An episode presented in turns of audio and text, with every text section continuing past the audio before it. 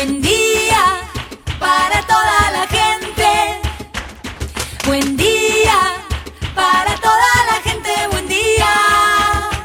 Buen día Soldati, edición Quédate en casa. Son días que necesitan de nuestro compromiso de quedarnos en casa. En FM Soldati, no por eso vamos a dejar de ser comunicadores y comunicar. Aprovechamos los límites que se presentan para llevarte por WhatsApp las noticias y la información que necesitas. Vos quédate en casa. Va a ser un buen día Soldati, pero vos nos vas a escuchar cuando quieras. Mañana, tarde o noche. El sur está bien despierto. Participa enviándonos las ideas y contenidos al 11 36 88 87 91. Estamos a la distancia, pero juntes. Buen día, soldati. Hoy quédate en casa. Hablamos de cuidado infantil con la antropóloga Florencia Paz Landeira, cómo pensamos como sociedad en tiempos de pandemia para darnos cuenta que nos necesitamos entre todos. También charlamos con Alejandro Lalo Grasso para saber qué es la educación no formal y entender cómo pueden ayudarnos. También vamos a conocer a choferes solidarios, aunque estemos en cuarentena, siguen activos. Y por último, tendremos el reporte de primera mano desde Cochabamba, Bolivia. ¿Cómo están en el país vecino? Así arrancamos. Estas son las noticias en Buen Día Soldati. La Cámara de Diputados aprobó por amplia mayoría el proyecto que permite la educación a distancia de los menores de 18 años cuando exista una emergencia y así lo habiliten el Ministerio de Educación y cada una de las jurisdicciones, como ocurre ahora con las restricciones impuestas por el aislamiento social preventivo y obligatorio ante la pandemia del coronavirus. Dos personas fallecieron en las últimas 24 horas por coronavirus en barrios vulnerables porteños, con lo que suman 17 los decesos y otras 100 se sumaron a la lista de casos confirmados, informó esta mañana el gobierno de la ciudad de Buenos Aires. El total de infectados asciende a 1.651 en estos barrios, donde las autoridades de nación y ciudad llevan adelante el programa Detectar, que busca casa por casa los casos sospechosos de COVID-19 y sus contactos estrechos para aislarlos en busca que no se propague la enfermedad. La ministra de Desarrollo Territorial y Hábitat, María Eugenia Bielsa, afirmó que la construcción tendrá un rol preponderante en la salida de la crisis, al confirmar que la semana próxima se lanzará el Plan Argentina Construye con una inversión de 28 mil millones de pesos para obras. Este es un programa federal que se llama Argentina Construye, que tiene que ver con una serie de 11 líneas destinadas a la contingencia ocasionada por la pandemia, indicó la funcionaria y anunció que la iniciativa se pondrá en marcha la semana próxima en todo el país con actos en tres provincias. El Fondo Monetario Internacional manifestó hoy su optimismo en que el país pueda alcanzar un acuerdo con los acreedores privados para establecer un camino sostenible en el futuro, en momentos en que el gobierno evalúa extender formalmente el plazo que vence hoy para ingresar a la operación de deuda bajo legislación extranjera por 67 mil millones de dólares. Los bonistas de deuda argentina tienen inicialmente plazo hasta hoy para ingresar a la reestructuración de la deuda, pero el acercamiento de los últimos días de algunos grupos de acreedores, entre ellos BlackRock, que es uno de los mayores tenedores, hace pensar que hay margen para extender el plazo y continuar con las negociaciones. La Cámara Federal de Casación Penal ratificó este jueves el rechazo al arresto domiciliario del ex comisario bonaerense Miguel Echecolás, condenado por crímenes de lesa humanidad cometidos durante la última dictadura militar. Declararon inadmisible el recurso extraordinario presentado contra el rechazo del recurso de casación de la defensa y confirmó la decisión del tribunal oral que el 25 de marzo había denegado la prisión domiciliaria del condenado represor, informaron fuentes judiciales. Los precios del petróleo alcanzaron este jueves su valor más alto desde que comenzó la pandemia de coronavirus a mediados de marzo, merced a una mayor reapertura de la actividad económica, a un mayor deshielo de los confinamientos, se le sumaron la caída de los inventarios en los Estados Unidos, los recortes en la producción del grupo OPEP y una recuperación de la demanda. Luego de una reunión con el presidente de la Nación, Miguel Mope, presidente de la Junta Comunal de nuestra comuna 8, dijo que el presidente con total interés y compromiso aseveró que se van a tomar todas las medidas que sean necesarias para garantizar que los últimos sean los primeros. En ese sentido, se pudo transmitir la necesidad de humanizar el abordaje que se realiza en las villas porteñas, teniendo como eje y prioridad la vida humana y las miles de familias que hace años padecen la desidia de un gobierno que esconde la realidad bajo puestas en escena marketineras mientras se sigue profundizando la fragilidad social y miles de hermanos continúan invisibilizados. Ahora escuchamos un mensaje del CESAC 24. Hola, somos del CESAC 24. Hoy venimos a hablar sobre el coronavirus. El coronavirus se transmite de persona a persona a través de las gotitas que liberamos por la boca y la nariz cuando hablamos y respiramos. Por eso es muy importante el uso de tapabocas en la vía pública, el lavado frecuente de manos con agua y jabón y mantener una distancia de al menos un metro y medio con las otras personas. es necesario que intentes quedarte en tu casa la mayor cantidad de tiempo posible.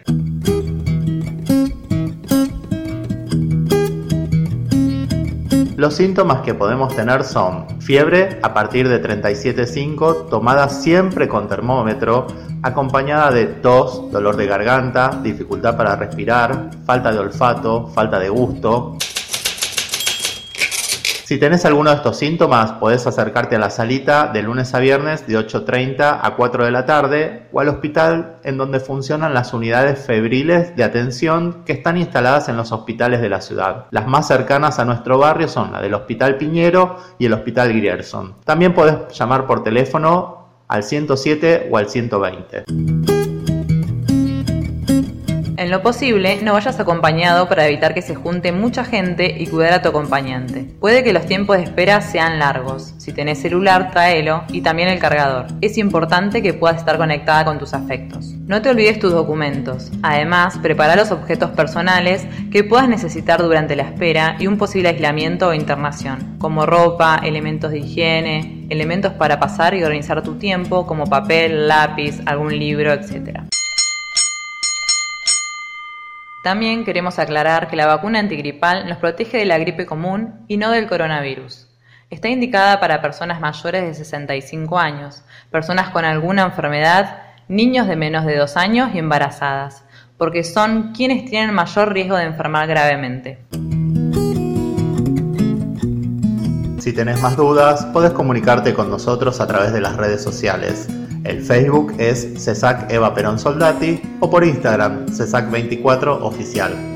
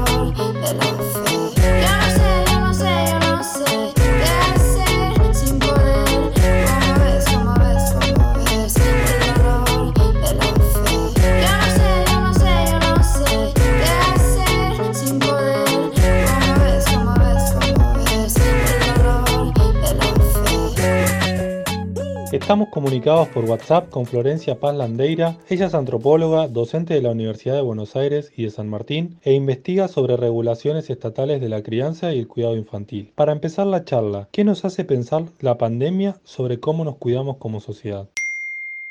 Hola Soldati, bueno, muchas gracias por contactarme. Em, bueno, con respecto a, esta idea de los cuidados, em, la verdad es que este contexto de, pandemia y, bueno, y de aislamiento nos hizo pensar a todos o nos hizo darnos cuenta de alguna forma de la centralidad de los cuidados en la vida social. Em, esto de alguna forma, en principio nos obliga a pensarnos y percibirnos no como individualidades separadas, autónomos, como individuos que andamos solos por ahí, sino como parte de redes de relaciones colectivas y sociales, es decir, nos hizo darnos cuenta de algún modo que necesitamos de otros para sostener y reproducir nuestra vida cotidiana. Cuando hablamos de cuidados, estamos hablando de un conjunto amplio y multifacético de prácticas, ¿sí? que van de formas de acompañamiento y asistencia más afectivas, más formativas, y también tareas más rutinarias, como por ejemplo algo tan sencillo como ir a hacer las compras, sacar la basura, limpiar, lavar, cocinar los alimentos.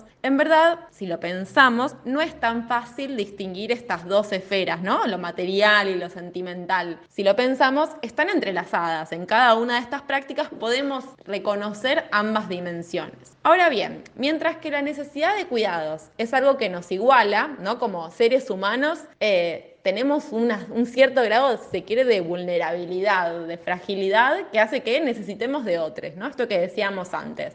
Esta idea del individuo neoliberal o liberal bueno, se cae en la práctica. Siempre necesitamos de otros y eso de alguna forma nos iguala. Ahora, la forma en que se organiza y se distribuyen estos cuidados suelen ser desiguales, porque justamente la forma en que organizamos socialmente los cuidados no es algo independiente de la economía política y de las formas de desigualdad social que sabemos que atraviesan nuestras vidas. De hecho, bueno, podemos comprobar y bueno, he escuchado este programa que ya se ha tocado este tema y de hecho las tareas de cuidado han sido adjudicadas tradicionalmente y continúan siendo ejercidas principalmente por mujeres y por mujeres eh, pobres, por mujeres migrantes, ¿no? Porque justamente se articula con otras formas de jerarquización social. Entonces me parece que lo relevante de este momento es poder repensar el valor de estas tareas. Y no solo el valor en términos éticos, morales, sino también el valor económico que tiene, en tanto son fundamentales para la reproducción social.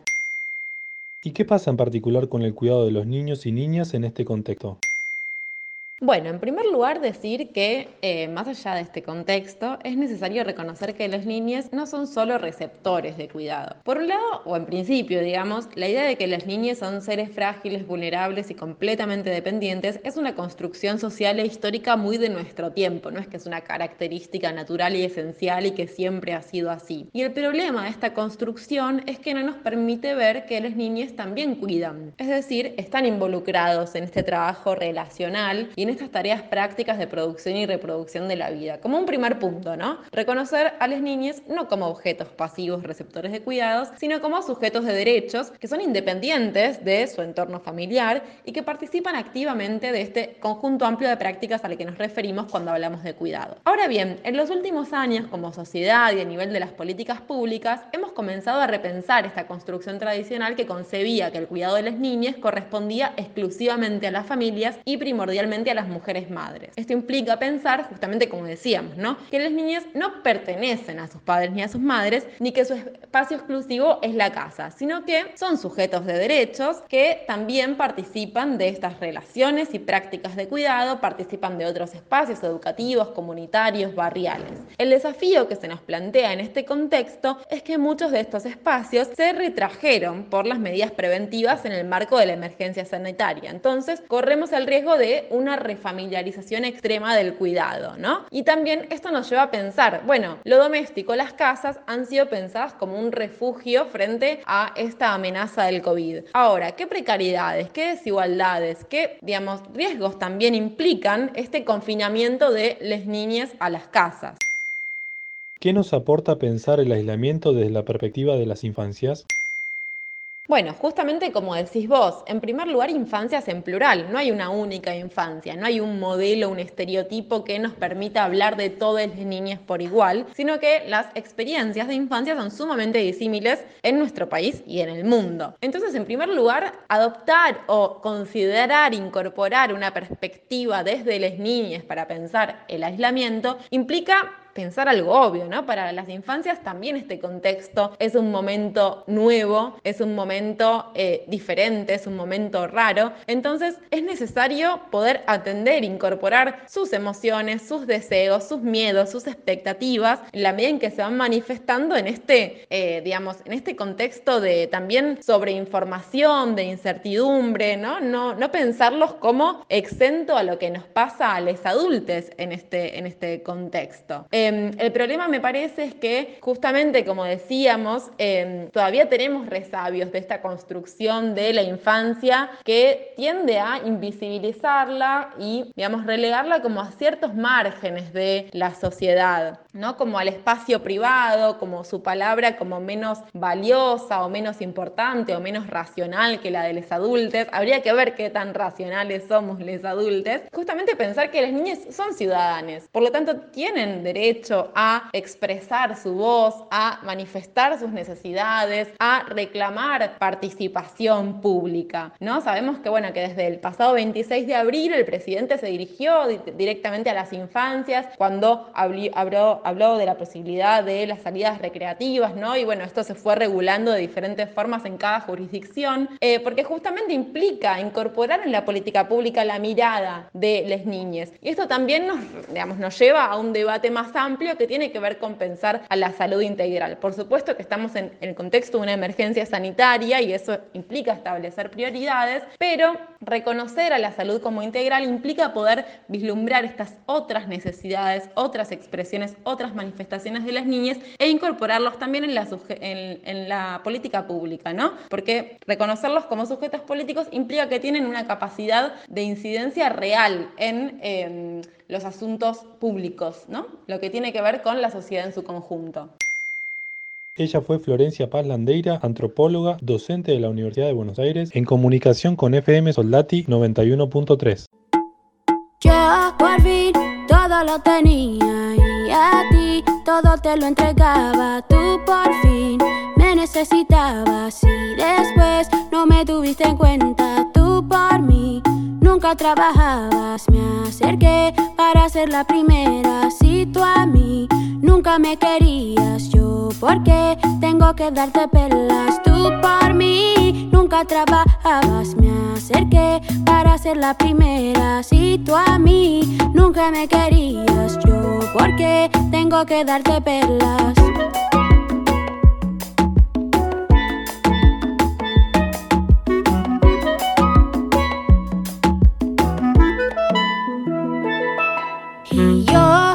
También miraba yo, adivinaba todo pues bien, también me iba bien, todo lo imaginé.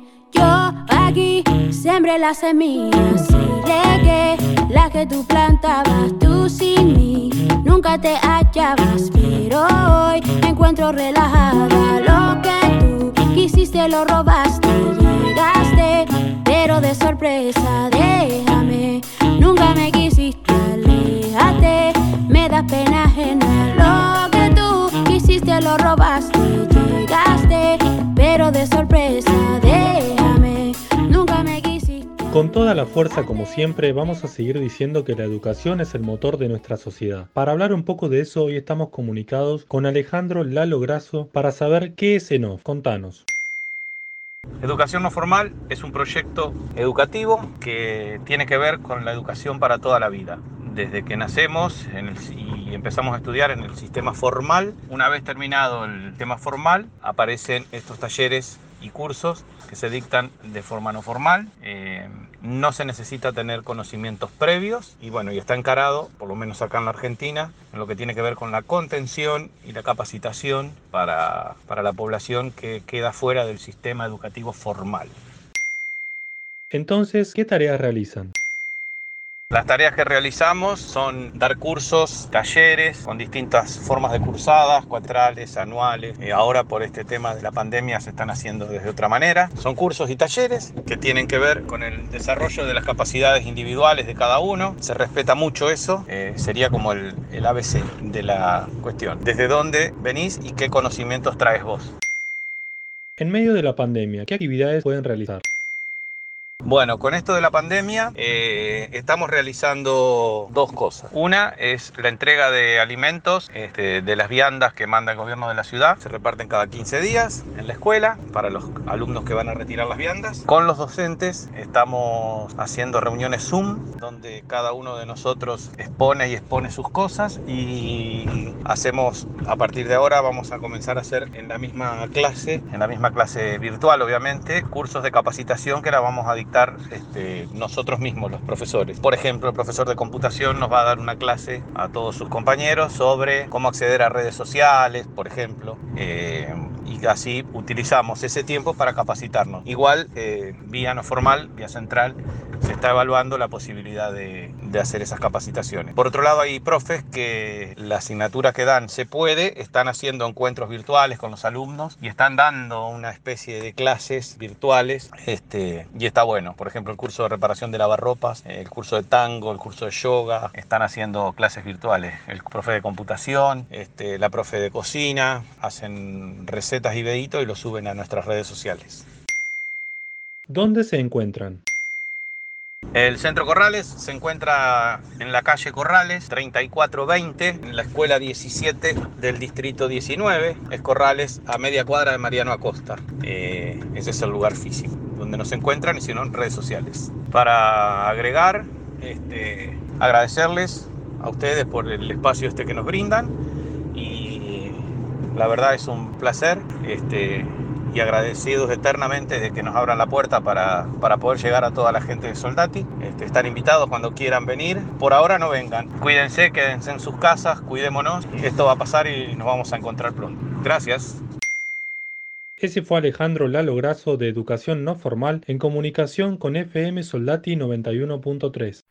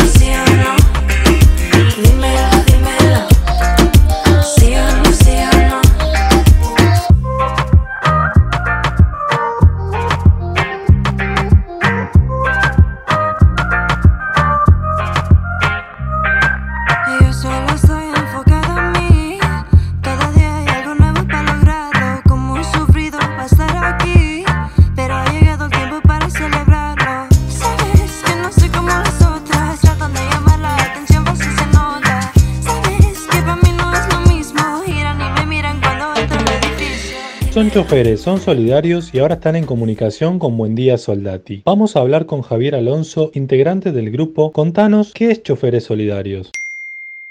Choferes Solidarios es una agrupación eh, de diferentes choferes, no choferes, en mi caso yo no soy chofer, soy docente, pero desde chico me gustan mucho los colectivos y fui sumando amigos, amigos en el gremio. Surgió esta posibilidad, me invitaron a participar, yo estaba haciendo en otras organizaciones, estaba con el tema de lo solidario, eh, me gustó, era algo diferente a lo que se estaba haciendo, de que eran encuentros de colectivos, siempre se hacen tres o cuatro exposiciones por año de colectivos, simplemente para juntar este, diferentes líneas, este, conocerse, conocer los coches, conocerse entre ellos. Y surgió la posibilidad de, de hacer lo mismo, pero buscarle, buscarle la vuelta a lo solidario. Eh, o sea que cada encuentro que se haga eh, sea como un evento solidario. Eh, y así, así se, se fundó. Se fundó esto que hoy, hoy en día se llama Choferes Solidarios de Buenos Aires. Hemos eh, llegado a diferentes provincias, lo hemos podido hacer federal. Estamos eh, un grupo de choferes de Misiones, de, del Chaco, de Mendoza, Mar del Plata. Eh, también están haciendo lo mismo y, y bueno, va todo en, en pos de lo solidario. ¿Cómo surgió la idea y el grupo? Y surgió de la posibilidad de hacer algo diferente, basado en lo solidario. Generalmente en eventos solidarios que se, se hacen a beneficencia y la gente que viene a participar de, de estos encuentros eh, nos traen alimentos no perecederos, ropa. Eh, para Navidad eh, hicimos la campaña de, alimentos para que la gente en situación de calle también tenga la posibilidad de poder festejar una, una Nochebuena y una Navidad digna. Hemos salido a repartir juguetes eh, y en dos oportunidades, porque nosotros estamos desde diciembre del 2018 que arrancamos con 16 coches y, y fuimos creciendo de a poquito. Eh, así que nada, es muy, una, muy linda, una muy linda experiencia. ¿Cómo están viviendo esta época de pandemia?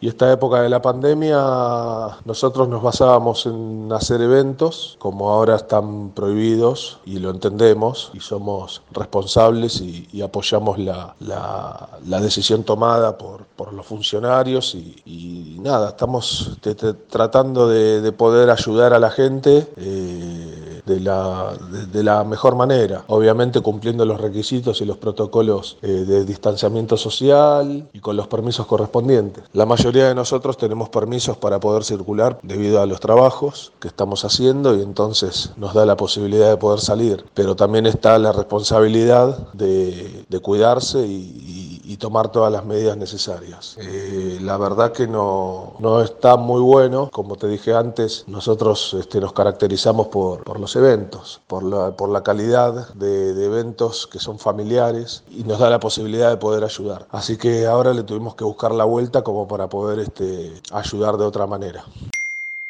¿Cómo se relacionan con los choferes? ¿Realizan algún tipo de actividad con ellos? Las actividades que realizamos con los choferes y ahora es todo muy, debido a la pandemia, mucho no podemos hacer porque nosotros nos caracterizamos por, el, por hacer eventos y, ahora nos estamos eh, hablando mucho por WhatsApp o por redes, eh, estamos haciendo vivos, no sé si tuviste la posibilidad de ver alguno, eh, con gente amiga que, que, también le gustan los bondis y hablamos un poquito de bondis, después hablamos de lo solidario, que es más de lo que hacemos nosotros y, y nada, con esto de la pandemia mucho no podemos hacer, más que lo que te comenté antes, poner una caja solidaria en cada empresa y después salir a repartir y, y ayudar de, de la mejor forma posible. Sepan que pueden seguirlos en las redes como arroba choferes solidarios Buenos Aires. Soy más fuerte que el SIDA atravesando porcelana. La familia sea unida y al Congreso mis hermanas. Soy de sangre combativa en mi cuerpo soberana. Voy rimada y encendida, voy quemando la sotana. Bájame la persiana que el machito está con miedo. No le gusta imaginar que se termina el medioevo. Todas putas y lesbianas con los tacos en tu ego. Te dolió saber que acaban prescindiendo de tu huevo. Yo me entrego al movimiento como rima la pista. Sé que América Latina va a ser toda feminista. No me alcanza la voz de tu prejuicio machista. Uso la mierda que tirás y me enaltezco como artista. Voy. Con orgullo de quien soy voy. Voy agitando, transformando desde hoy voy. Tiñendo verde aquel lugar en donde estoy voy. Haciendo hermanas en la misma dirección, sí si el futuro se convierte en lo que luchamos siempre, es educando para no matar y no para evitar la muerte. Que el amor no es aguantar, que no es la regla del más fuerte. Que la mujer al caminar no debería ser valiente. Que si existe la igualdad también contempla disidentes. Que es posible empatizar desde el respeto y aunque intenten desunir y desarmar, sembrar el odio entre la gente. Feminismo, libertad, revolución es ser conscientes. Ya no nos callamos más. Viva la voz y alta la frente. Y en cada esquina en la ciudad vas a encontrar pañuelos verdes. Y en cada esquina en la ciudad vas a encontrar pañuelos verdes. En cada esquina en la ciudad vas a encontrar. Vamos a recibir el informe internacional de cada semana desde Bolivia para saber cómo están atravesando la pandemia. Para la radio comunitaria FM Soldati 91.3 de la ciudad de Buenos Aires, desde Cochabamba 100.9, Radio Cepra Cochabamba de la red de radios comunitarias y el Centro de Producción Radiofónica Cepra, les informa. Bolivia registra a la fecha 4.919 casos positivos de coronavirus, distribuidos de la siguiente manera. Santa Cruz, 3.241 casos. Beni, 833. La Paz, 363. Cochabamba, Cochabamba 259, Oruro 138, Potosí 40, Chuquisaca 19, Tarija 14 y Pando 12 casos positivos, 199 decesos en todo el territorio boliviano. La noche del 20 de mayo, el exministro de Salud Marcelo Navajas fue detenido y trasladado a celdas de la Fuerza Especial de Lucha contra el Crimen por la compra de 170 respiradores españoles con sobreprecio. Tras conocerse de este hecho a través de las redes sociales, Navajas fue destituido del ministerio y es investigado por presunta corrupción. Se los imputará por al menos siete delitos penales, malversación, daño económico al Estado, uso indebido de influencias, contratos lesivos al Estado y delitos contra la salud pública. Son algunos de los delitos cometidos por el ex titular de salud, Fernando Valenzuela, asesor jurídico del Ministerio de Salud, Giovanni Pacheco y otros dos funcionarios de la Agencia de Infraestructura de Salud y Equipamiento Médico, así lo informó el fiscal departamental de la ciudad de La Paz, Marco Antonio Cosío. Contamos primero con las notas enviadas por el BID, así como también por la empresa española, donde establece que los respiradores tienen un costo menor, concretamente de 6 mil eh, euros. ¿No? Así también tenemos, contamos con las declaraciones de los cuatro ya imputados donde han establecido participación. Para nosotros, para emitir una resolución de imputación formal, solo necesitamos indicios. Por lo tanto, con estas declaraciones nosotros hemos procedido ya a la aprehensión del señor exministro de Salud, que él como cabeza de institución es MAE. Entonces él aprueba las situaciones. Él no puede pasar un documento sin que él tenga conocimiento. Para nosotros no, no es eh, admisible que diga, pueda decir no conocía.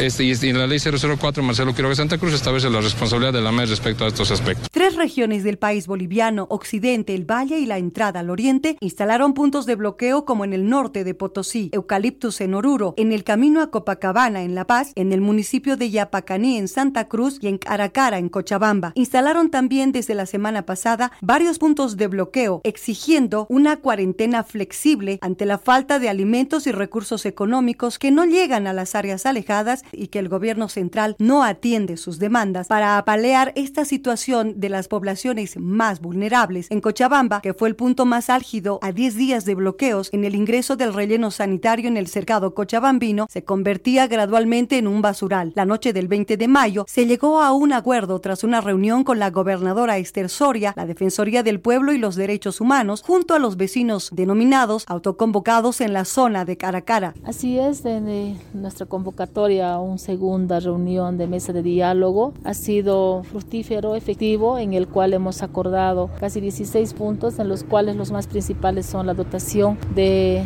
agua a la zona sur de manera gratuita, que por supuesto que estamos cumpliendo nosotros. Hoy ya están entrando las cisternas y también las canastas familiares a través de la, eh, del municipio de Cochabamba, que en los cuales se comprometieron y nosotros también como gobernación eh, vamos a dotar de estas canastas, de estas canastas eh, familiares a las familias más vulnerables de la zona. Entonces vamos a ir cumpliendo todo lo que nos concierne eh, nuestra competencia a la gobernación. Se ha convocado al nivel central en los cuales no se han hecho presentes. Tal vez hubiera sido bueno escuchar también sus demandas, eh, pero las demandas nacionales nosotros no podemos resolver, son ellos los que tienen que resolver. Lamentablemente el gobierno central no asistió a la negociación. Bolivia vive esta situación duramente en la emergencia sanitaria que se va desarrollando. Para la radio comunitaria FM Soldati 91.3 de la ciudad de Buenos Aires, desde Cochabamba 100.9 Radio Cepra Cochabamba, integrando a la red de radios comunitarias y el Centro de Producción Radiofónica Cepra, les informó Roxana Arcedaza.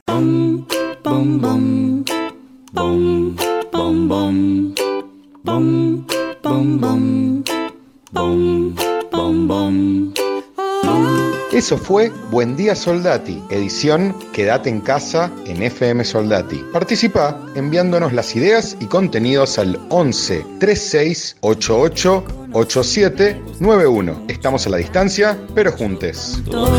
Como pega el sol en un con olas, encanto tanto. La gente te miraba andar y